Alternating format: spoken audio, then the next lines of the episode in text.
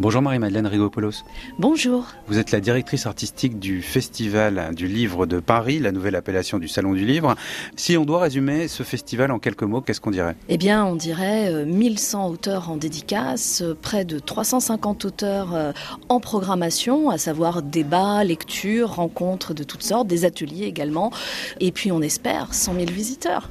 Vous vous êtes fixé un défi cette année, c'était la promotion de la littérature auprès des jeunes. On s'aperçoit qu'un jeune sur cinq ne lit pas. Comment faire pour attirer les jeunes vers la lecture davantage qu'ils ne le sont aujourd'hui C'est euh, une manière de faire passer le message que le livre, ça n'est pas un objet ennuyeux, c'est un véhicule dans lequel on peut retrouver toutes ses passions, que ce soit le sport, que ce soit le tricot, que ce soit la littérature, que ce soit la science, mais ça peut aussi à un moment donné devenir la littérature. L'important c'est de les faire rentrer dans des librairies, c'est de les faire venir à des rencontres. Nous allons euh, proposer aussi des ateliers découvertes sur les métiers du livre. On va faire une rencontre autour de professions euh, éditeur, qu'est-ce que c'est? Profession illustrateur avec Philippe Cardona qui va venir dessiner en direct et, et, partager, communiquer sa passion et sa vocation avec les jeunes. Il faut aller chercher des chemins de traverse et donner envie aux jeunes de au moins s'intéresser, de se dire ah ça vaut peut-être le coup de passer le pas de la porte d'une librairie.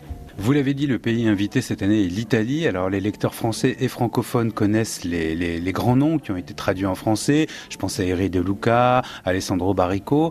Combien d'auteurs italiens vont venir et y a-t-il une vitalité aujourd'hui de la littérature italienne? Alors il y a à peu près une cinquantaine d'auteurs italiens qui sont invités, hein, vous les avez cités. Il y a une vraie vitalité dans la littérature italienne. Le rapport à la culture, le rapport à la tradition, le rapport à ses racines est très très ancré dans les pays du Sud. On peut parler de sujets universels tout en restant très ancré dans son propre, euh, dans son jus d'une certaine manière. Il y a aussi un phénomène plus récent dans la littérature italienne, peut-être plus frappant qu'en France, c'est cette capacité à parler de l'étranger. Vous savez, l'Italie a été une, longtemps une terre d'émigration, c'est devenu une terre d'immigration. Beaucoup d'auteurs parlent de ces Érythréens, de ces Soudanais qui arrivent. Est-ce que les Italiens finalement sont peut-être plus sensibles, plus attirés par cette question migratoire que les Français? Je pense qu'ils sont première ligne surtout, qu'ils ont la mer à leurs pieds et les frontières juste en face. Et donc euh, ils sont confrontés, euh, comme les Grecs d'ailleurs, euh, à, à, des arrivées face auxquelles on ne peut pas détourner le regard. C'est impossible. L'écrivain ne fait pas exception et forcément il a des choses à raconter puisqu'il est impacté. Hein. Le, le, Festival du Livre de Paris est aussi un salon ouvert aux écrivains francophones et notamment africains. Cette année, vous avez programmé quelques auteurs, si je comprends bien. Alors, il y a toujours des auteurs africains en littérature française et qui sont forcément présents dans le, dans, dans, dans, le paysage littéraire et la proposition du Salon du Livre de Paris.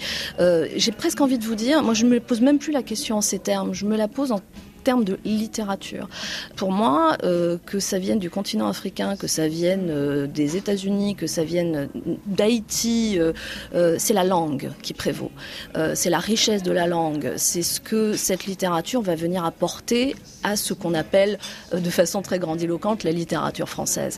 On a vu, grâce à des gens comme Alain Babakou, comme Daniela Ferrière, qui sera d'ailleurs présent au festival, on a vu à travers ces personnalités du monde littéraire la langue se transformer, se poétiser.